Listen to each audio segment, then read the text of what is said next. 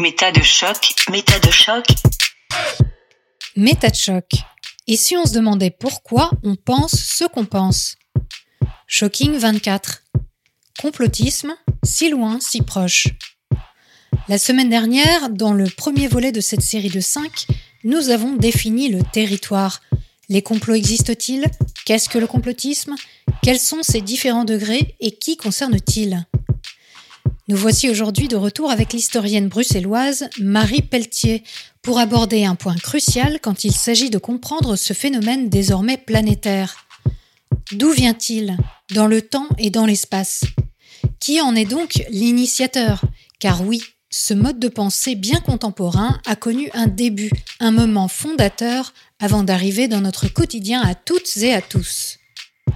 La conversation qui suit lève le voile sur une articulation chronologique et idéologique qui devrait dissiper bien des incompréhensions sur un univers qui nous semble souvent confus, incohérent, voire absurde.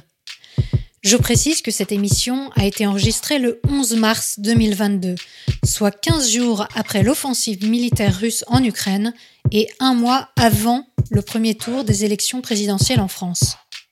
Alors, vous êtes prêt à remonter le temps pour suivre pas à pas le déploiement des idées complotistes de leurs origines à leur entrée dans nos esprits? Bien sûr que vous l'êtes. Chapitre 2 Le temps des secrets.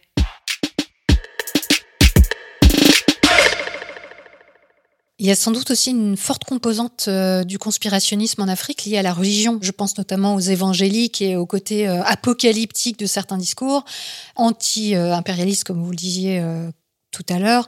Et ça, je pense que ça n'aide pas non plus. Parce que ça, alors là, c'est mêlé de croyances. Euh.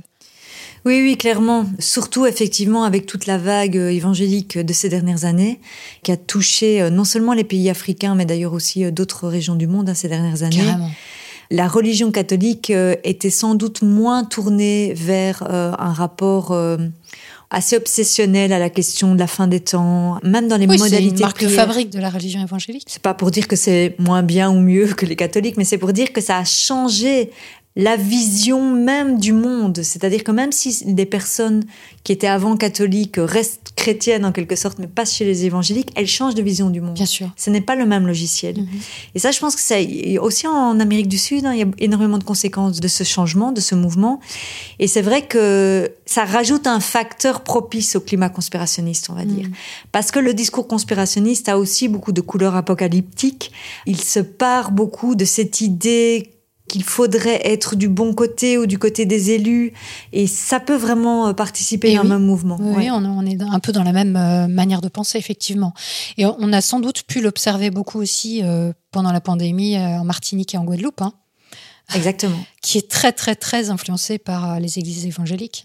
Ça, plus à mon avis aussi la question coloniale qu'on évoquait. Et je Bien pense sûr. que c'est vraiment les deux paramètres.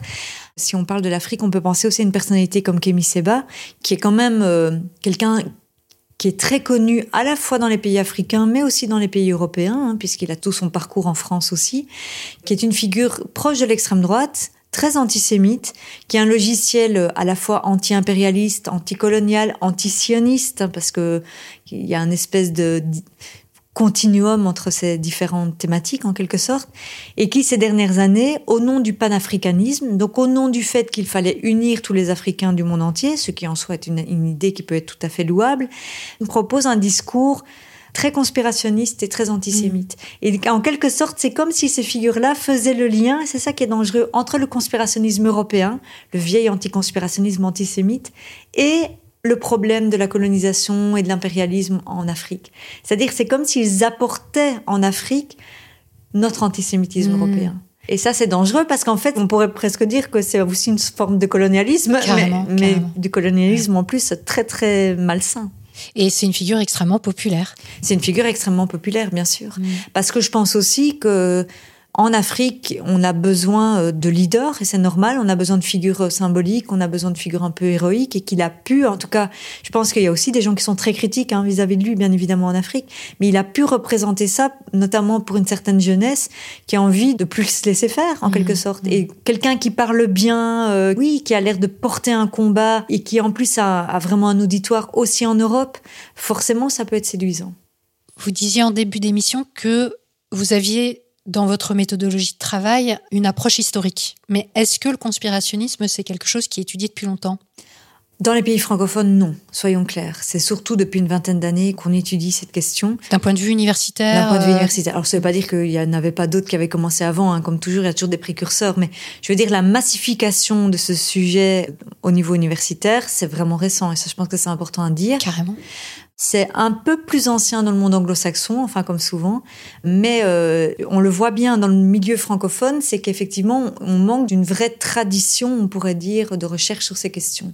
C'est-à-dire qu'on reste quand même dans une analyse très euh, comment dire d'actualité ouais très fort très fortement lié au contexte d'actualité. Et donc parfois c'est difficile enfin moi je le vois en termes de recherche de simplement euh, prendre du recul d'aller chercher chez des auteurs un peu de perspective parce qu'en fait il n'y a pas énormément d'auteurs finalement en tout cas sur le plan historique qui ont parlé de ces questions dans le monde francophone hein, je dis bien et pourtant, c'est quand même un phénomène ancien. Enfin, je veux dire, euh, on peut dire que en, tant qu'être humain, on a tous, comme vous le disiez tout à l'heure, cette tendance à la conspiration, euh, au secret, aux choses, euh, aux manœuvres cachées. Et d'ailleurs, dans l'histoire, on peut identifier des théories du complot très très tôt dans l'histoire de l'humanité. Je pense notamment à cette histoire sous l'Empire romain où il y avait cette théorie selon laquelle des femmes auraient voulu empoisonner des notables. Et puis en fait, c'était absolument pas le cas, mais c'était voilà euh, une chose qui s'est beaucoup beaucoup euh, dite et répandue. Ou encore au Moyen Âge, quand il y a eu cette histoire euh, d'un couple qui a porté plainte contre un juif qui aurait assassiné leur enfant pour boire son sang. Et puis c'est devenu un truc complètement délirant qui s'est répandu dans toute la société et qui a complètement alimenté un antisémitisme euh, selon lequel euh, les juifs aimeraient boire le sang euh, comme une sorte d'élixir de jouvence. Théorie d'ailleurs qu'on retrouve aujourd'hui avec le fameux Pizzagate et, et toutes ces choses-là, donc qui sont pas du tout nouvelles. Mais donc c'est dire que le phénomène finalement il est très ancien. Il est très ancien. Alors oui, moi j'ai tendance à dire que ça a sans doute toujours existé. De toute façon, le conspirationnisme, c'est-à-dire en tout cas ce, ce, type de récit politique. Et on peut dire aussi par ailleurs que c'est fortement lié justement à l'histoire de l'antisémitisme. Comme l'antisémitisme est à peu près le discours le plus ancré, le plus profond dans l'histoire de notre société, bien évidemment que forcément le conspirationnisme est arrimé aussi à cet mmh, imaginaire-là. Mmh, mmh.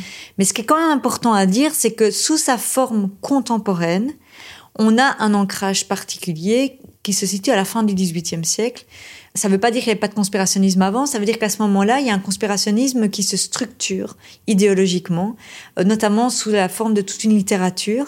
Dans le contexte de la pré-révolution française, toute une littérature, euh, en gros, euh, de soutien à la royauté et de soutien à l'Église catholique, hein, soyons mmh. clairs. Et cette littérature, elle vise à discréditer l'élan révolutionnaire, c'est-à-dire à dire qu'en fait, c'est un grand complot. Alors, de la franc-maçonnerie, des illuminés de Bavière, qui serait derrière la pseudo-révolution. C'est ça l'idée à, ce moment-là qui est majeure. Et euh, en fait, au tout début de ses écrits, à ce moment-là, il n'y a pas encore énormément de références antisémites, mais évidemment, la France étant ce qu'elle est au niveau de l'antisémitisme, très très vite, on va pas seulement parler des francs-maçons ou accuser les francs-maçons de tous les maux, mais on va y associer les juifs, c'est-à-dire que ça va vite devenir le complot judéo-maçonnique. Mm. Ça va très vite bifurquer vers une littérature euh, conspirationniste antisémite, notamment durant tout le 19e siècle, où ça va vraiment se charger de la rhétorique antisémite donc, comme je disais, hein, on va surtout parler du complot judéo-maçonnique, voire du complot juif. Et ce qui est important à redire, c'est que dans ce contexte du 19e siècle, où on a quand même une haine anti-juive euh, bah, qui monte, hein, tout simplement, le conspirationnisme est une arme rhétorique pour justifier les violences à l'égard des juifs. Ça, je pense que c'est très important à dire, parce que notamment dans les pogroms qui ont lieu dans la deuxième moitié du 19e siècle, à l'Est, en Russie, etc., il y a cette idée qu'on accuse les juifs de fomenter des complots, mhm. bien évidemment. Et ça justifie qu'on s'en prenne à eux. Mais pourquoi est-ce que vous situez, ou pourquoi est-ce que les historiens situent vraiment le début du conspirationnisme contemporain, on va dire, à la Révolution? Qu'est-ce qu'il y avait de différent par rapport à avant? Bah, C'est le canevas du récit tel qu'on l'a défini tout à l'heure, c'est-à-dire cette idée vraiment posée et formalisée au niveau littéraire que le récit officiel est le fruit d'une mise en scène au service d'intérêts cachés. C'est la trame narrative qui se fixe à ce moment-là. Et je pense que c'est très important à rappeler qu'elle se fixe dans un contexte pré-révolutionnaire. Donc avant ça, c'était pas le récit officiel contre lequel on luttait quand il y avait des théories du complot. Disons que cette structure idéologique était moins fixée, si vous Mhm. voulez. À ce moment-là, c'est comme si quelque chose s'était figé au niveau du discours. C'est comme si on avait, si vous voulez, mis au point une espèce de modèle de discours qui va se reproduire ad libidum jusqu'à aujourd'hui. En fait, ce qui est intéressant, c'est que cette littérature-là, on la retrouve quasiment telle qu'elle aujourd'hui dans les théories du complot actuelles. Hmm. C'est-à-dire que le conspirationnisme d'aujourd'hui, c'est un copier-coller de ce conspirationnisme, notamment du 19e siècle, etc. Quelqu'un comme Alain Soral, par exemple, ne fait rien d'autre que de rééditer ses écrits du 19e, etc., et de parer ses écrits d'obsession contemporaine. Mais en fait, il- ce n'est qu'une entreprise de recyclage. Oui. Notamment, il parle des fameux protocoles des sages de Sion, qui sont un document dont on sait aujourd'hui clairement que historiquement ils sont faux. Il les a réédités et il s'appuie dessus pour euh, appuyer sa propre doctrine, ses propres dires et dire que ce sont des écrits qui sont intéressants. Alors, est-ce que vous pouvez nous en dire plus sur les protocoles des sages de Sion? Un document quand même fondateur, on va dire, hein, C'est un très un- important. Tout à fait, c'est vraiment un document fondateur du conspirationnisme contemporain, justement. Alors, on parlait du 19e siècle et de la haine antisémite, et on parlait aussi de la fin du 18e siècle et de contexte pré-révolutionnaire. Vous allez voir que c'est deux éléments qui sont importants à comprendre pour appréhender ce texte des protocoles des sages de Sion, parce que ça apparaît D'abord dans un contexte pré-révolutionnaire aussi, puisque c'est le contexte de la pré-révolution russe. Je pense que c'est très important à rappeler. Donc, au tournant du XXe siècle? Tournant du XXe siècle. On n'a pas de date exacte de ce texte, mais c'est à la jonction entre le XIXe et le XXe siècle, où en fait les partisans du tsar craignent l'opposition au tsar qui est en train de monter, et donc décident de commander en France un pamphlet antisémite qui accuse les juifs de vouloir renverser le tsar, pour faire bref. hein. C'est-à-dire euh, qui accuse les juifs de fomenter un plan de conquête du monde à travers les révolutions. Donc on revient à cette idée de révolution, en fait. Que la révolution est en fait un leurre Ouais. et qu'elle est au service euh, d'un petit groupe euh, et des juifs en particulier, bien évidemment. En Sachant que le texte avait pour but de convaincre le tsar de mener une action contre les juifs, lui-même étant Nicolas II particulièrement antisémite. Tout à fait. Donc ça n'allait que dans son sens. Tout à fait. Et ce qui est intéressant, c'est que ce texte, il est commandé par la police du tsar, il est réalisé en France à destination du tsar. Alors, non seulement pour alimenter la haine antisémite, mais aussi pour discréditer l'opposition au tsar. C'est-à-dire en proposant un texte qui pourra discréditer les opposants au tsar. Révolutionnaire. Révolutionnaire, exactement. Mais alors, ce qui se passe, et ce qui est intéressant et à la fois euh, tout à fait dramatique euh, à l'échelle de l'histoire, c'est qu'en fait, pour finir, le tsar ne va pas utiliser ce texte de manière directe. C'est-à-dire que bien qu'il ait été commandé, etc., il va pas être utilisé comme arme politique directement. Mais par contre, il est produit et en fait, il va commencer à circuler. Comme quoi, parfois, hein, l'histoire est quand même un peu alambiquée, hein, parce que c'est produit pour le tsar, ce n'est pas utilisé par le tsar, mais ça circule quand même en Europe. Évidemment, dans le contexte de la première moitié du XXe siècle, avec toutes les, les montées des mouvements fascistes, etc., avec la haine antisémite qui là est à son apogée. Et ça va devenir, et ça je pense que c'est vraiment important à dire, ça va devenir un outil majeur de justification du génocide. C'est-à-dire que quand on lit Mein Kampf, par exemple, de Hitler, la référence au protocole des sages de Sion, elle est présente à, à Elle justifie en fait Elle justifie. sa politique. Exactement. Elle justifie la politique d'éradication.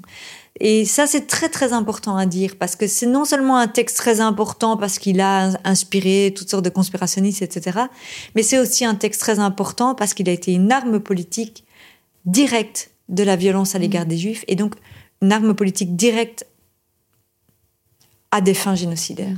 Et ce qui est fou, c'est que ce document, on a vite su qu'il était faux, en fait, et qu'il était vraiment une, fabrication de toutes pièces à des fins politiques. Et pourtant, il a continué à circuler pendant des décennies, et circule encore aujourd'hui énormément. À un moment donné, c'était le best-seller à côté de la Bible, au niveau mondial en termes de vente. Donc ça donne quand même l'ampleur du truc. Euh, par exemple, aux États-Unis, ça a été utilisé par Henry Ford, le fameux industriel euh, de l'automobile, qui lui aussi était très antisémite et qui a fait en sorte que ce texte soit diffusé dans les écoles et étudié par les écoliers. C'est un truc de fou. Donc il a été diffusé à des millions de personnes aux États-Unis dans les années 30-40 par ce biais-là. Et puis même après ça, on le retrouve aussi dans les pays arabes, notamment Nasser, d'après ce que j'ai compris, qui s'en est emparé pour justifier sa politique vis-à-vis d'Israël. Alors on peut être pour ou contre Israël, c'est même pas ça la question. Ce qui est incroyable, c'est l'utilisation faux comme pris pour vrai et comme justifiant toutes les politiques antisémites ou antisionistes. Oui, oui, totalement. Et ce qu'il faut Encore aujourd'hui. Oui, exactement. Et ce qu'il faut rappeler aussi, c'est qu'après la Deuxième Guerre mondiale, on a interdit ce texte à la vente dans nos pays. Hein. C'est-à-dire qu'il y a eu quand même euh, une prise de conscience que c'était des textes, parce que c'était pas le seul qui avait un caractère extrêmement dangereux politiquement.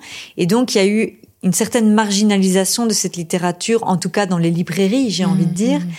Mais il y a deux choses qui expliquent euh, le fait que ça n'ait pas disparu. D'abord, effectivement, le fait que ça ait circulé dans des pays extra-occidentaux, notamment, effectivement, recyclé dans le cadre du conflit israélo-palestinien, c'est-à-dire des pays qui voulaient, ou des leaders politiques plutôt, qui voulaient s'afficher comme solidaires des Palestiniens et qui, pour certains, ont recyclé ce texte comme outil de haine à l'égard des Israéliens. Donc ça, ça a été tout un contexte. Et puis évidemment, beaucoup plus récemment, il y a eu le web, bien évidemment. C'est-à-dire que même si on peut, eh on peut pas trouver les protocoles de salutation à la Fnac, on va le trouver euh, en deux clics à travers Google. Et donc, évidemment, ça a vraiment changé la donne. Oui. Hmm. Alors là, on parlait euh, donc des débuts, hein, des origines du conspirationnisme moderne. Comment ça a évolué ça avec le temps? J'ai souvent coutume de dire qu'après la Deuxième Guerre mondiale, il y a eu euh, quand même une prise de conscience assez générale dans nos sociétés de ce à quoi cet antisémitisme séculaire, multiséculaire, avait conduit. Il manquerait plus que ça en même temps. On a quand même tué 6 mmh. millions de juifs. Mmh. Et donc, euh, il y a eu une opprobe jetée sur ce type de discours. Il faut rappeler que le conspirationnisme, il était très mainstream dans nos sociétés première moitié du XXe siècle, hein, dans le contexte justement antisémite. Et après la Deuxième Guerre, je fais ici évidemment ultra rapide, hein, mais on se décide en tant que société à mettre ces discours vraiment à la marge, c'est-à-dire que il y a tout cet élan d'après-guerre, de ce qu'on a appelé le plus jamais ça, etc. Mmh. Hein, cette idée qu'on allait fortifier les institutions démocratiques pour que plus jamais une telle horreur se reproduise, évidemment. Et donc, ça allait de pair aussi avec toute une posture antifasciste, antiraciste, très assumée et assumée collectivement. Finalement, la deuxième moitié du XXe siècle, c'est ce récit-là qui nous a tenus en société. C'est aussi le récit européen, d'ailleurs, qui va de pair. C'est l'idée les démocraties européennes vont être maintenant intrinsèquement antifascistes. Elles vont tout faire pour que plus jamais le fascisme ne revienne, plus mmh. jamais la guerre ne revienne. Donc il y avait une sorte de boycott des idées euh, fascistes, on va dire. Totalement. Mmh. Et ça, je pense qu'en tout cas, ma génération, on a bien connu ça, hein, cette idée qu'on on ne parle pas avec l'extrême droite, qu'on la combat, etc. C'était très ancré. Et ce qui s'est passé, c'est que cette culture-là, on pourrait dire, c'est une culture politique, hein, elle s'est effritée avec le temps avec l'éloignement aussi de la mmh. Deuxième Guerre mondiale, tout simplement, et avec l'entrée dans les années 2000, qui est quand même un fameux tournant à plus d'un titre. Alors, Évidemment, l'entrée dans les années 2000, c'est la massification du web. Hein. Ça, je pense qu'il faut quand même le dire. C'est-à-dire qu'il y, y a, un outil qui va changer complètement la donne, puisque avec le web, il y a toutes sortes de discours qui vont cohabiter. C'est-à-dire que le récit démocratique ne va plus être le seul récit proposé. Ça, c'est clair que ça a énormément joué dans le changement de contexte. Et puis surtout, il y a un événement sur lequel j'ai beaucoup travaillé, il y a le 11 septembre 2001, qui est un peu pour moi la charnière en quelque sorte. Je suis persuadée que le 11 septembre 2001, ça correspondra dans le futur à, dans les, manuels d'histoire au début d'une nouvelle grande période de l'histoire. Vous savez qu'on fait remonter l'époque contemporaine à 1789. Bon, officiellement à l'heure actuelle, on est toujours dans l'époque contemporaine, bien évidemment, mais je pense qu'à un moment donné, on va remettre un peu d'ordre dans tout ça et que très certainement, le 11 septembre 2001 va être vraiment considéré comme un pivot et, le début d'une nouvelle ère, en ah quelque sorte. C'est énorme.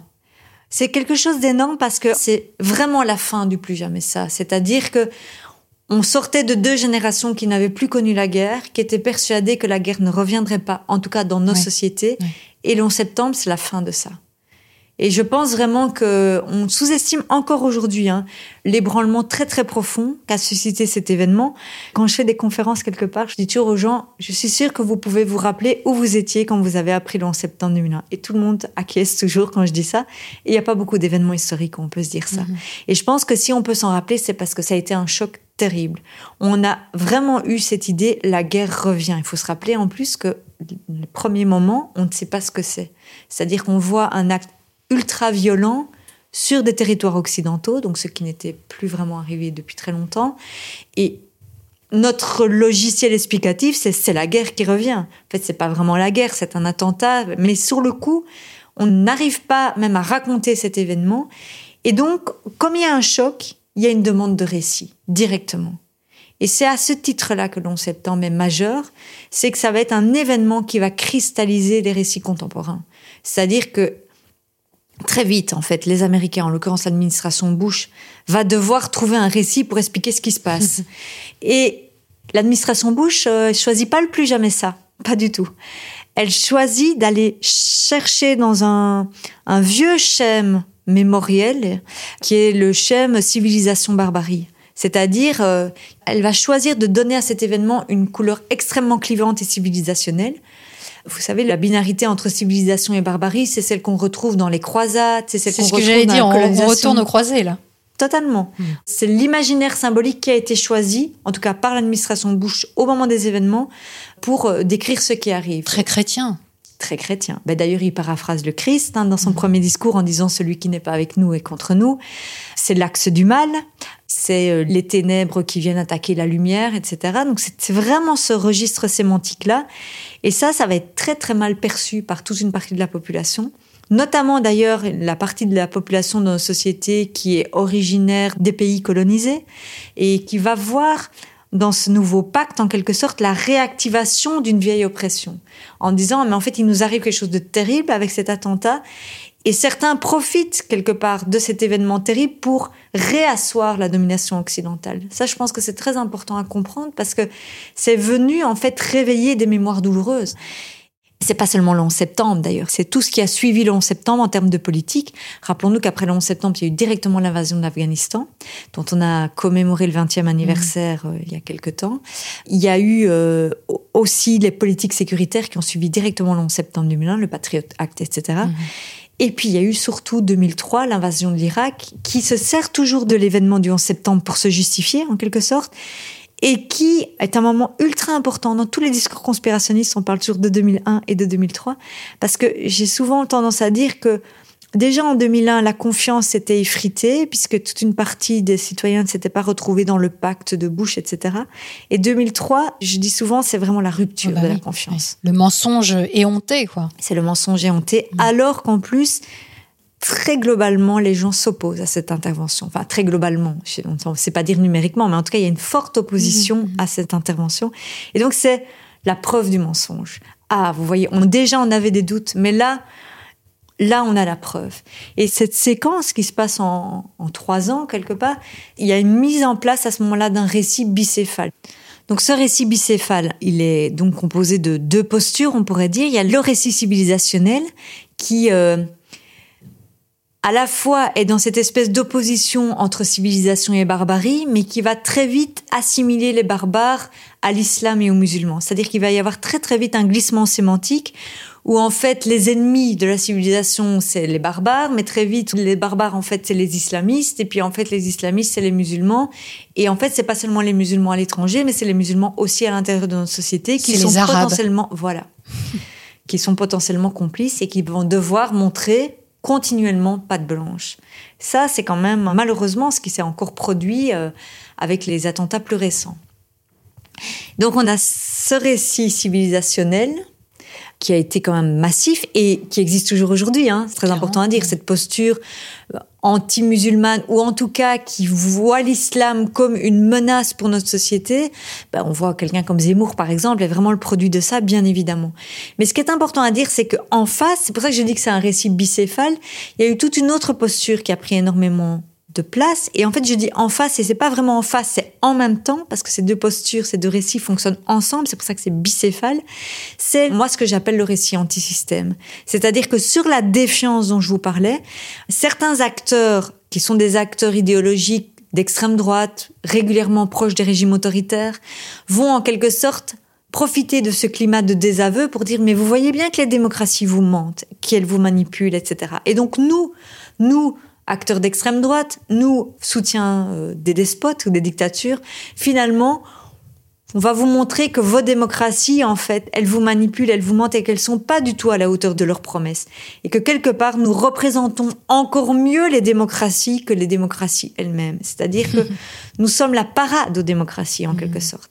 Et c'est vraiment ça qui s'est installé, notamment avec des gens comme Soralier Dudonné ou bien des gens comme Thierry Messant. Ça, c'est peut-être encore plus intéressant comme exemple parce que Thierry Messant, c'est quelqu'un qui est un conspirationniste du 11 septembre 2001. C'est lui qui a sorti le fameux livre qui décryptait vraiment le premier comme une sorte de bombe dans la société française ce qui s'était vraiment passé le 11 septembre 2001. Exactement. C'est un bouquin qui s'appelle L'effroyable imposture, qui sort très très vite après les événements, hein, qui est un best-seller. Il faut se rappeler aussi que le conspirationnisme à ce moment-là n'est pas encore vraiment marginalisé au niveau des plateaux TV, etc. parce qu'on n'a pas encore conscience. Ouais. Mhm. Donc il est reçu chez Ardisson, etc. Et il dit en gros que c'est un complot de la CIA, quoi. Enfin, je caricature un peu, mais c'est à peu près ça le propos. Et donc ça veut dire que il y a un propos fortement conspirationniste qui est proposé très vite après les événements, qui rencontre très vite un succès. Je pense aussi parce que justement le récit perçu comme officiel ne convainc pas tellement, le mmh. récit civilisationnel en quelque sorte. Et ce qui est intéressant avec le cas de Messan, c'est que Messan, où est-ce qu'on l'a retrouvé très très vite? Ben, dans les dictatures du Moyen-Orient. Déjà à l'époque, d'ailleurs, il était déjà en lien avec elles, c'est-à-dire la dictature iranienne, la dictature syrienne. Aujourd'hui, Messan, il vit à Damas, il s'en cache pas du tout. Euh, il intervient sur les plateaux de télévision iraniens. Enfin, il n'est même plus discret par rapport à ça. Mm-hmm. Et donc, ça veut dire qu'on voit bien que cette posture conspirationniste, anti-système, anti-système dans la mesure où elle accuse le système de mentir et de manipuler, etc., était déjà arrimée en quelque sorte à des régimes autoritaires, c'est-à-dire en fait à des acteurs politiques identifiés. Et ça, je pense, c'est très important à dire parce qu'on pense parfois que le conspirationnisme, il est venu un peu de nulle part, comme ça, il est mmh. émergé parce que les gens se sont posés des questions à un moment donné. Non, il vient dans un contexte politique très précis et il est proposé par des acteurs politiques très précis aussi. Et tout ça fait que, à la fois la posture civilisationnelle, c'est-à-dire très anti-musulmane, va prendre de plus en plus de place, mais la posture anti-système qui est régulièrement antisémite, parce que l'imaginaire anti-système et l'imaginaire antisémite, historiquement, c'est très lié. Mais en fait, ces deux récits-là vont constituer en quelque sorte, enfin ça c'est un peu mon analyse, hein, la toile de fond du débat public contemporain. Et c'est comme si dans toutes les grandes polémiques ou dans tous les grands faits d'actualité, on peut retrouver des éléments du discours civilisationnel et du discours anti-système qui, en fait, ne s'opposent pas, mais fonctionnent ensemble.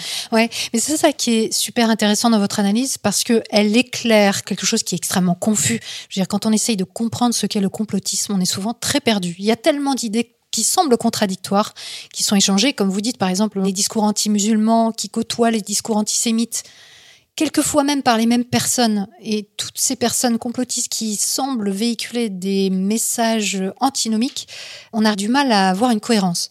En réalité, comme vous le dites, ces deux aspects se répondent, et ce qui est le plus troublant, c'est qu'effectivement, bah, certaines personnes vont être les porte-parole des deux en même temps, en fonction du sens du vent, quelque part, en fonction de ce qui les arrange. Le point commun, c'est la défiance vis à -vis du discours officiel. Oui, et le point commun, c'est aussi le rejet de la démocratie. Ça, je mm. pense que c'est très important à dire.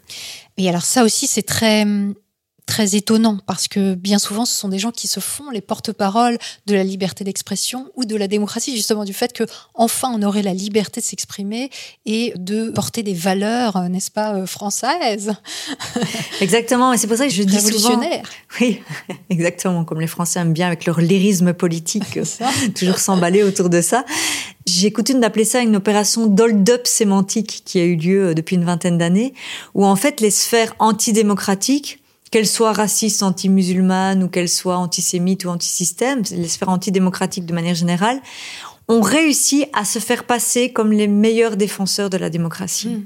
C'est vraiment ça qui se passe et on le voit aujourd'hui, par exemple avec une figure comme Poutine, je peux donner cet exemple-là, qui est quand même, euh, on le voit de manière très concrète avec ce qui se passe en Ukraine, ben, un ennemi euh, très clair de la démocratie, hein, on peut pas le dire autrement.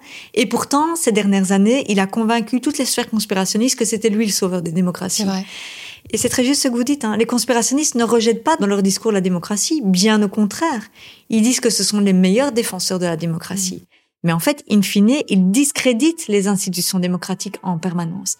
C'est très pervers. Hein. Moi, j'ai l'impression que la branche conspirationniste anti-système, donc euh, plutôt côté antisémite, et puis euh, à l'encontre tout ce qui a été euh, proposé par Bush, et puis par ce côté impérialiste, on va dire, de domination des Occidentaux sur l'âge du monde, enfin si on résume en gros, elle a été quand même extrêmement exacerbée par les cigarettiers des années 50.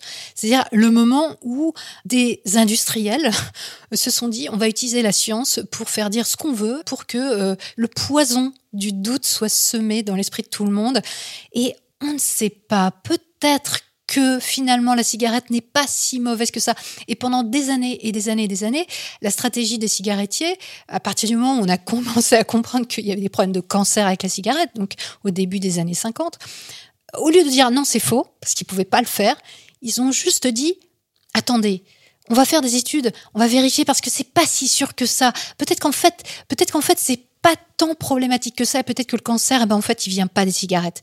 Et de cette manière-là, j'ai l'impression que dans les pays euh, donc euh, européens, nord-américains, il y a eu cette idée que finalement la science n'est pas si claire que ça, que les choses peuvent être un peu euh, plus nuancées que ce qu'on pourrait croire, que effectivement, ben peut-être que on nous ment et que on veut nous faire croire, voilà, à des choses simplistes. Et ce poison du doute, moi j'ai l'impression qu'il est encore là aujourd'hui. C'est-à-dire que, comme on disait tout à l'heure, la science effectivement n'a pas réponse à tout, de même que l'histoire n'a pas réponse à tout. Et ça, je crois qu'il faut juste l'accepter. Ça ne veut pas dire qu'il n'y a pas des choses sur lesquelles ben, on sait juste que c'est comme ça, quoi. Oui, par exemple, la cigarette augmente le risque très fortement de cancer, de même que oui, on sait que les protocoles des sages de Sion, aujourd'hui, on le sait de sources sûres, c'est un faux. Alors c'est très juste, hein, et ce doute surtout, il est, comment dire, c'est un poison parce qu'en fait, il vient détruire la confiance. On est vraiment une société qui manque de confiance. Quand je parle de confiance, c'est que pour qu'une société fonctionne, elle doit reconnaître des figures d'autorité en quelque sorte, qu'elle ce soit justement l'autorité politique, l'autorité scientifique, etc. C'est ce qui fait société. C'est ce qui fait société. Ça ne veut pas dire qu'on doit être soumis euh, et complètement comme en dictature, mais ça veut dire qu'il y a des paroles d'autorité qui sont respectées pour qu'on tienne ensemble en société, exactement. Et ce doute, il vise à saper cette confiance minimale nécessaire pour vivre en société et particulièrement pour vivre en société démocratique. Parce que j'ai envie de dire, le doute en société dictatoriale, ben, il vaut mieux qu'il soit là.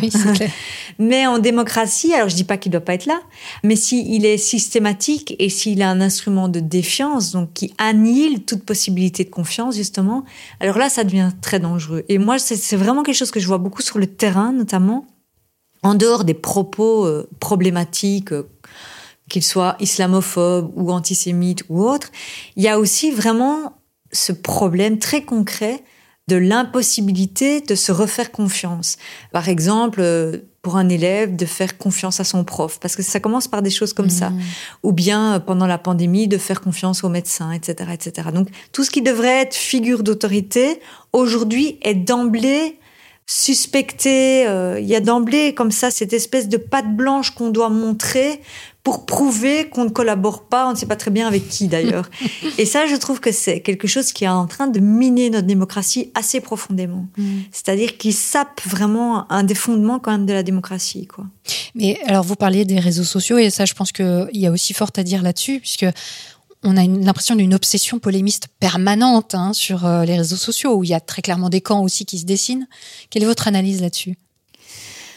Les réseaux sociaux ont été un vecteur très très grand de cette défiance, justement, je pense, et de la fragilisation du lien social dans nos démocraties. Ça, j'en suis persuadée. Il faut se rappeler que la massification, en tout cas des réseaux sociaux, c'est le début des années 2010. Et euh, moi, je m'en rappelle assez bien à titre personnel parce que c'était au même moment où justement commençait le conflit syrien. Et donc, euh, forcément, les réseaux sociaux étaient un outil euh, de sensibilisation, d'expression, outil que je ne renie pas et que j'ai énormément utilisé. Et en même temps, avec le temps en tout cas, hein, j'ai commencé à prendre conscience des dangers de ces lieux. Alors, non seulement en termes de complotisme, parce qu'évidemment, les réseaux sociaux permettent à tous de produire leur propre contenu. On et les diffuser très largement. Et les diffuser très largement et très facilement. Mhm. Avant, fallait quand même se construire un blog, etc. C'est comme un peu de taf. Maintenant, il suffit de faire un post, quoi. Donc, euh, je pense vraiment que ça a changé. Ouais, ça a facilité la production de contenu, quel qu'il soit, avec une horizontalisation de la parole de plus en plus grande, qui est en partie positive, hein, bien évidemment, mais qui a aussi ses limites. Mais je pense aussi qu'un des gros problèmes dont on ne parle pas assez, à mon sens, de ces plateformes, c'est la question du rapport à la validation. C'est-à-dire qu'en ligne, est perçu comme vrai ce qui reçoit beaucoup de validation. Et je pense qu'on est tous piégés par ça, même ceux qui comme nous travaillons contre le complotisme, etc. Je veux dire, ça dépasse la question conspirationniste. C'est que, en fait, au fur et à mesure du temps, moi, je commençais à m'interroger en me disant, mais Marie, est-ce que tu tweets vraiment parce que tu penses que c'est important de dire ça ou parce que tu espères avoir tes 1000 likes, quoi? Et je pense qu'on est tous un peu là-dedans si on se regarde dans le miroir. On a bien besoin de se poser cette question régulièrement. Et je pense que ça fragilise énormément le débat public, en fait. Parce que ça déplace justement sur des questions de santé mentale et de fragilité psychologique, d'addiction, mhm. exactement, des questions politiques. C'est comme une confusion entre les deux. il y a une exacerbation des affects. Hein, je veux dire, c'est toujours dithyrambique hein, ce qui se passe sur les réseaux sociaux. C'est toujours, c'est un scandale, surtout sur Twitter. C'est ça qui marche. Exactement. c'est ça. Nos affects sont stim overstimulé, j'ai envie de dire. Euh, c'est over. C'est vraiment, oui, c'est comme une surexcitation permanente qui est en plus entretenue par l'espèce de fil d'actualité où il faut toujours en rajouter, etc. Et c'est assez dangereux parce que justement, ça joue sur euh, ben, la composante addictive. Hein. Je pense que justement, cette surenchère, elle peut nous rendre très accro, euh, émotionnellement accro à ces lieux. Moi, je l'ai été, hein, vraiment, je l'ai vu dans le miroir, hein, ce que j'étais devenue à certains égards, une, espèce d'addict à, à ces plateformes. Non seulement il y a cette composante addictive, et en plus, ce sont les lieux où on donne du sens politique à ce qu'on ressent. Et donc, c'est une double fonction, en fait. C'est à la fois une fonction d'exacerbation de nos affects, mais aussi de politisation de nos affects en même temps. Je crois que ça, c'est extrêmement dangereux. C'est-à-dire que nos émotions, en fait, et donc là, on est loin de la réflexion, hein, on est dans l'impulsivité, nos émotions deviennent une arme politique, c'est ça que vous voulez dire, au travers des réseaux sociaux Oui, c'est un discours est transformé. On traduit automatiquement notre émotion en discours politique sur les réseaux sociaux. Ça leur donne du poids, ça leur donne de la valeur. Exactement. Mm. Et ça, c'est extrêmement délétère. Mm. Et c'est général et massifié. Et je trouve que dans tout le domaine de la lutte contre la désinformation, on ne parle pas du tout assez de cette composante-là, qui, encore une fois, n'est pas seulement l'apanage des conspirationnistes. Mm. Alors, avant d'en arriver à ce qui se passe vraiment aujourd'hui en termes de théorie du complot, j'aimerais qu'on fasse un détour par les révolutions arabes, puisque c'est quand même votre spécialité et je serais très curieuse que vous nous éclairiez là-dessus et sur leur impact justement sur ces théories. C'est un impact majeur. D'abord, les révolutions arabes sont un fait politique majeur contemporain. Je pense qu'on n'a pas encore assez pris la mesure de ça. Ce qui s'est passé en fait au début des années 2010, justement, c'est concomitant avec la mm. massification des réseaux sociaux. Mm-hmm. C'est intéressant de le dire parce que les révolutionnaires arabes ont énormément utilisé les plateformes. Et dans le cadre de dictature, bien évidemment que ça peut être un outil d'émancipation et de liberté. Mm-hmm. Bon, ça s'est largement retourné contre eux après, mais en tout cas dans un premier temps. Donc il y a eu un mouvement d'élan démocratique qui venait des pays arabes qui a essayé d'appeler à l'aide les sociétés démocratiques en disant on a besoin de soutien pour euh, renverser la dictature, etc. C'était ça le message des révolutionnaires arabes. Nous, ici, non seulement on était déjà dans notre défiance et dans notre désaveu, donc en gros, le récit démocratique, ça ne faisait déjà plus eh beaucoup sens dans nos sociétés. Ça nous intéresse plus. Ça nous intéresse plus. De toute façon, on sait bien que les démocraties, elles ne font que perpétuer de la domination occidentale, etc. On était dans ce truc-là. Donc, en fait, ici, il y avait très très peu d'empathie à l'égard des révolutionnaires arabes. Moi, moi je l'ai vu vraiment très près parce que j'allais dans les manifs pour la Syrie et tout. On était dix pelés, trois tondus. Enfin, vraiment, ça n'intéressait personne. Alors que justement, il y avait un combat démocratique qui aurait pu nous aider, nous, en démocratie, je pense vraiment. Et en face, et là j'en viens au complotisme, il y avait par ailleurs un discours de propagande porté par les régimes autoritaires et leur soutien, qui s'appuyait énormément sur cette défiance justement pour discréditer les révolutionnaires. Donc pour dire un petit peu à l'image de ce que je disais sur les protocoles des sages de Sion hein, ou bien sur le contexte de la pré-révolution française pour dire mais ils vous font croire qu'il y a une révolution mais en fait c'est pas une révolution. En fait c'est quoi? C'est l'Occident qui veut encore imposer sa domination et l'autre version c'est en fait ce sont les barbares sanguinaires qui veulent s'en prendre aux gentils dictateurs laïcs. Et donc c'était assez habile hein Assad a bien incarné ça. Il a su euh, surfer sur les deux récits, à la fois sur le civilisationnel et sur l'antisystème, c'est-à-dire à la fois dire je suis le leader cravaté qui est le rempart civilisationnel face aux hordes de barbares, et en même temps, je suis le grand résistant à la domination occidentale. C'est fou, il arrive à faire les deux en même temps. Il fait les deux en même temps. Extraordinaire. Et donc il touche tout le monde, aussi bien à gauche qu'à droite, etc. Exactement. Alors avant, j'avais tendance à dire c'est un coup de génie. En fait, je pense qu'on l'a terriblement aidé aussi. Donc je pense pas que c'est un coup de génie solitaire. Mm. Mais du coup, mon appréhension du complotisme, c'est vraiment par ce prisme-là. C'est que j'ai compris de manière très concrète avec le cas syrien que c'était un outil pour justifier le maintien des dictatures, pour justifier aussi la haine des minorités, etc. Et donc surtout pour euh, vilipender les démocraties et les démocrates. Et c'est en ça que je dis que c'est majeur les révolutions arabes, c'est que globalement les démocraties occidentales n'ont pas répondu à l'appel des révolutionnaires arabes, très clairement. Globalement, ces révolutions ont été réprimées dans le sang. Globalement aussi, à l'une ou l'autre exception près, on a un retour de la dictature dans ces pays. Et en fait, ici, on fait comme si ça s'était jamais passé. Mm. Alors que c'est quand même quelque chose qui aurait dû profondément nous bouleverser, de se dire que la soif démocratique, le récit démocratique, la lutte démocratique est venue de pays extra-occidentaux et que nous, en démocratie, on n'a pas pu l'entendre et le reconnaître parce mm. qu'on était perdu dans nos obsessions. Mais c'est ça, c'est ce que vous dites, c'est qu'on n'a pas pu. C'est-à-dire qu'on est perdu on n'a plus les repères. On a l'impression d'être pris en étau entre ces deux attitudes, soit anti-impérialiste, parce qu'effectivement, quand on voit la Libye euh, moi-même, à l'époque d'ailleurs j'étais conspirationniste, donc c'est comme ça que je l'ai vu, c'est bah oui, c'est encore l'intervention de Sarkozy, c'est encore l'intervention des Occidentaux de la France qui a toujours voix au chapitre, n'est-ce pas, sur toutes les politiques planétaires. Donc moi j'étais là, j'avais zéro capacité d'analyse politique parce que ce n'est pas ma culture, encore aujourd'hui je n'ai pas de culture politique, mais c'est sous ce prisme-là, et je m'en rends compte aujourd'hui, que j'ai décrypté les choses. Donc quand vous dites on ne pouvait pas, on ne peut pas, peut-être encore aujourd'hui, euh, je crois que c'est là que le bas blesse, c'est-à-dire qu'on n'a plus vraiment les outils pour se dire, alors attention, là, on est dans une, en fait, une question de droit de l'homme. On n'est pas dans une question de euh, attends c'est l'impérialisme ou attends c'est euh, le système, attends c'est en fait c'est les musulmans qui sont en train de nous manipuler on, a du mal à prendre du recul sur tout ça aujourd'hui.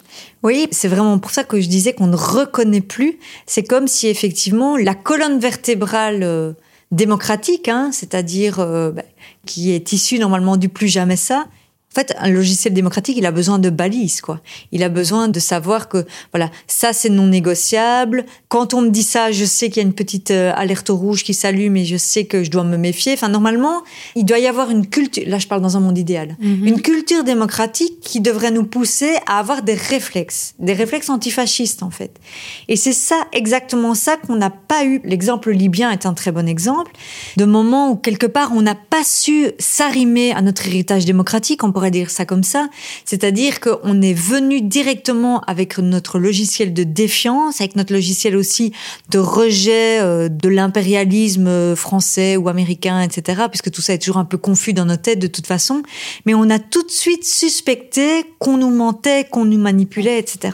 Alors qu'en fait, factuellement, le cas libyen, c'est quand même un cas assez clair. D'abord qu'il y avait une révolution, qu'il y avait des manifestations, qu'il y avait une opposition libyenne qui demandait de l'aide et du soutien et qu'il y avait une menace de massacre qui avait été formulée par Kadhafi sur Benghazi. Mm. Donc il y avait en tout cas des raisons légitimes qu'il y ait intervention. Qu'on soit pour ou contre, ça c'est encore un autre débat. Il y avait des vrais éléments. Il y avait des vrais éléments et des faits. Et ce qui montre bien que les faits à eux seuls ne sont jamais suffisants. Eh c'est qu'en fait, euh, tant qu'on est empêtré dans certaines visions du monde, certains marasmes idéologiques, on peut très bien, malgré que tous les faits soient là, ne pas pouvoir les reconnaître ou en tout cas ne pas savoir comment réagir par rapport à ces faits. C'est ça. Et je pense que même euh, les médias qui ont couvert les événements et qui ont pu nommer ces éléments n'étaient eux-mêmes pas clairs sur euh, un discours, voilà. Euh, qui nous aurait permis à nous aussi, citoyens, euh, d'avoir des éléments clairs euh, d'analyse. Exactement. Je pense que il faut pas sous-estimer que en fait les médias ils sont à notre image souvent hein, et que donc ce déficit de culture démocratique il est aussi très présent dans les médias. Surtout qu'il y a un petit peu cette idée qui a fait beaucoup de ravages ces dernières années dans les médias et dans le milieu de la recherche que il faut être neutre pour être un bon journaliste ou être un bon chercheur. Faut surtout pas prendre position. Et ça a fait beaucoup de tort effectivement parce que je pense que les journalistes eux-mêmes étaient assez confus Petite parenthèse, je vois quand même un certain signe d'espoir avec ce qui se passe dans le traitement du conflit en Ukraine. J'ai quand même un peu plus l'impression qu'aujourd'hui, dans certains médias en tout cas, les journalistes osent un peu plus défendre une vision démocratique. On mm. pourrait dire ça comme ça. C'est-à-dire à la fois rapporter les faits, mais en même temps, par exemple, encourager la solidarité à l'égard des réfugiés, pour dire quelque chose d'un peu basique. Mm. Moi, je pense qu'on est une société où on a besoin de ça. C'est-à-dire qu'on a besoin d'un rapport aux faits le plus ajusté possible, ça c'est certain. Mais on a aussi besoin de savoir quelles valeurs on défend. Et malheureusement, c'est vraiment ce qui manquait dans les années 2010, en fait. C'est comme si on était une société perdue sur ses valeurs. Oui, mais enfin là, la différence, c'est que l'Ukraine, c'est beaucoup plus proche de nous. On sait bien que ça nous menace directement, ce qui n'est n'était pas le cas des interventions en Libye, par exemple. Alors c'est évident qu'il y a ce facteur de proximité géographique ou non, et qui est surtout évidemment qu'en plus, euh, dans le cadre des révolutions arabes, c'était des musulmans. Hein, donc n'oublions pas non plus notre haine des musulmans, si pas haine, en tout cas notre défiance à l'égard des musulmans, qui a beaucoup joué aussi, c'est évident. Mais je veux croire aussi que peut-être en partie on avance un petit peu en société. J'essaie moi toujours de ne pas être trop négative et de me dire euh, peut-être que oui non mais j'essaie d'être parfois indulgente. Par exemple, je me dis que pour l'Ukraine, notre travail sur la Syrie, il paye quand même quoi. C'est-à-dire tout ce qu'on a dénoncé il y a dix ans quand on était tout seul, à dénoncer euh, les mécanismes de propagande, les mécanismes de désinformation. À ce moment-là, il n'y avait pas euh, 25 000 experts de la désinformation comme il y a maintenant sur Twitter. Mmh. Hein. On était 10 militants. Hein. Moi, j'aime bien le rappeler parce qu'il y en a qui ont tendance à l'oublier. Mmh. On était 10 militants à faire le taf de fact-checking et, et, de rapporter euh, les, les paroles du terrain, etc. Voilà, je me dis, bon, alors maintenant, les 25 000 experts me saoulent, hein, soyons clairs. Mais en même temps, je vois quand même ça comme une espèce de victoire politique. Quoi. Je me mm. dis, euh, quelque part, on engrange des luttes mm. et on avance. Bon, mm. alors peut-être que c'est un peu un surplus d'optimisme, mais j'essaye de le garder. Et 2015, ça a été un autre tournant aussi, avec les attentats à Paris. Voilà, effectivement, quand on a avancé dans les années 2010, on a eu à partir de 2015 la vague d'attentats. En fait, pas seulement euh, à Paris, hein, c'est aussi en Belgique. 2015-2016, euh, en fait, hein, mhm. ça a été les attentats en, France et en Belgique principalement, mhm. qui malheureusement, en plus, en tout cas dans l'imaginaire collectif, on va dire, euh, était une conséquence du conflit syrien. C'est-à-dire qu'il y a eu très fort l'idée que bon, c'est le bordel en Syrie, et à cause du fait que c'est le bordel, maintenant ils nous attaquent, quoi.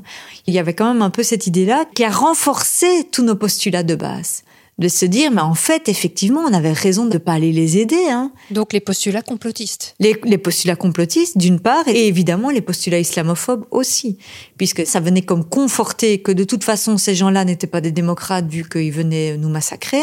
Dans la tête des gens, hein, il y avait ce simplisme-là, alors qu'évidemment, c'était pas des Syriens qui sont venus nous attaquer, en tout cas pour la plupart. C'était euh, des Français, des Belges, euh, voilà, qui effectivement étaient partis pour la plupart se former, entre guillemets, au Moyen-Orient avec l'État islamique pour les attentats, mais ça n'avait rien à voir avec les opposants syriens, bien évidemment, qui eux étaient des Syriens qui étaient nés en Syrie et qui avaient plutôt fait un parcours vers l'émancipation démocratique. Donc mhm. rien à voir, bien évidemment. Pas du tout les mêmes populations. Nous, on a tendance à faire l'amalgame entre des démocrates, des personnes qui veulent une démocratie contre une dictature, et des terroristes qui luttent aussi contre cette dictature, mais pour des raisons complètement différentes. Mais en fait, l'État islamique ne luttait pas tellement contre la dictature en plus. Et c'est ça aussi qu'il faut un peu déconstruire. D'abord, d'une part, c'est terrible parce qu'en fait, cette confusion, c'est celle qui a été entretenue par les dictateurs eux-mêmes, bien évidemment. Assad directement a présenté ses opposants comme des terroristes et comme des djihadistes. Donc ça faisait vraiment prophétie autoréalisatrice en quelque sorte. Mais par ailleurs, en plus, effectivement, penser que l'État islamique s'oppose à la dictature en place, en fait, c'est pas vrai. En fait, ceux qui se sont opposés vraiment à la dictature en place en Syrie, ce sont ceux qui se sont fait massacrer. C'est l'opposition syrienne. L'État islamique, c'est plutôt un acteur qui a profité, on pourrait dire, du chaos, du chaos mm. pour venir s'installer, pour faire avancer son agenda politique. Alors, effectivement, hein, ils n'aiment pas Assad non plus, ça je dis pas. Mais je veux dire, c'est pas eux qui ont combattu Assad sur le terrain comme les opposants syriens. Ça, je pense que c'est très important à dire. L'État islamique, c'est aux démocraties qui s'en prennent. Et voilà, et c'est pas l'idée qu'on en a. Et ça, c'est une victoire des discours de propagande. Parce qu'en fait, Assad, dès le premier jour, nous faisait croire qu'il combattait les terroristes, de toute façon. Et donc, on s'est dit, ah ben, en fait, voilà, la preuve que ce qu'il nous avait dit était vrai. Et la preuve qu'en fait, tout ça est un grand complot. Parce que dans l'imaginaire complotiste, c'était aussi D'ailleurs, on l'a vu avec les attentats en France. Hein. C'était aussi, en fait, ces terroristes travaillent euh, quasiment, euh, sans doute, euh, de manière cachée pour l'Occident ou pour Israël, etc. Donc, la boucle est bouclée. Hein. Oui, et contre la culture des Lumières. Hein, n'est-ce pas? Donc quelque part, ça répondait aussi à la question de l'axe du mal euh, initié par Bush, quoi. Exactement. On était là-dedans à fond, toutes les manifestations, je suis Charlie, etc. C'était ça. Ouais, ouais, totalement. Autour de Je suis Charlie, c'est intéressant parce que ça aurait pu être l'occasion de remobiliser euh, le plus jamais ça, on pourrait dire, enfin vraiment le combat démocratique, euh, j'ai envie de dire juste en quelque sorte. Mais en fait, ça a été terriblement gangréné d'emblée par toute cette colorisation civilisationnelle, cette confusion hein, très fort entre défendre la démocratie et défendre notre civilisation. En fait, c'est deux choses totalement ça, différentes. C'est pour ça qu'autour de Charlie, il y a eu beaucoup de ce qu'on pourrait appeler de sursymbolisation.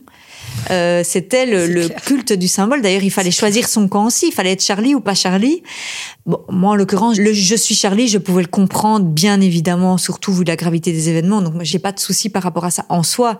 Mais j'ai plutôt du souci sur l'instrumentalisation politique qui a été faite et sur le fait qu'à un moment donné, ça a engendré toutes les confusions qu'on avait déjà vues pour le 11 septembre 2001. Ça les a réactivées, en quelque sorte. À cette époque, euh, au moment des attentats, j'ai écrit d'ailleurs un billet qui est disponible sur le site metachoc.fr et dont je mettrai la référence sous euh, cette émission.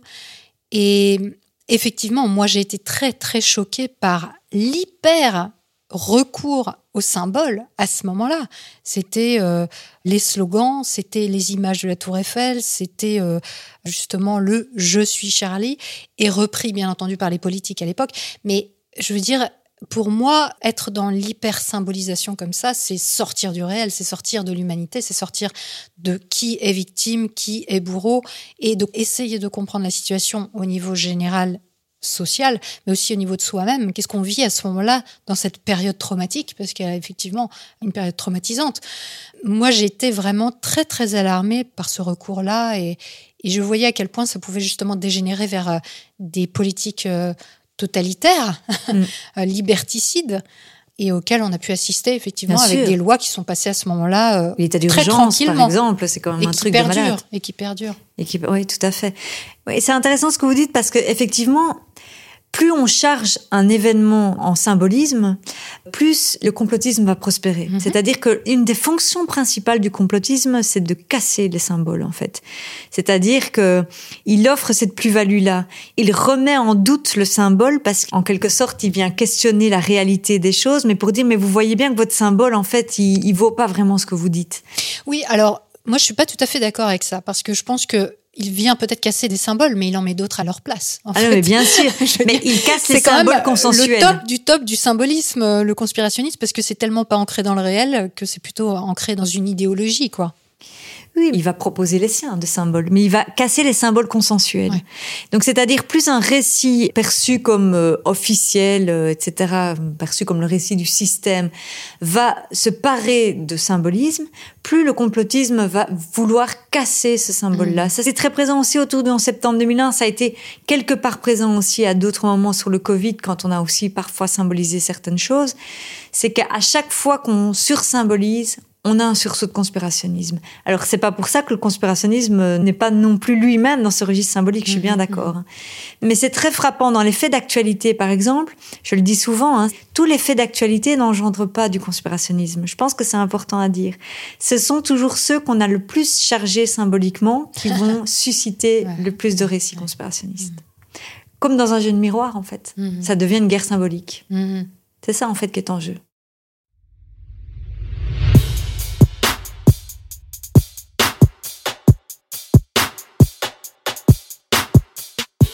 C'est déjà la fin Et il va encore falloir attendre une semaine pour avoir la suite Pas facile tous les jours, je vous l'accorde.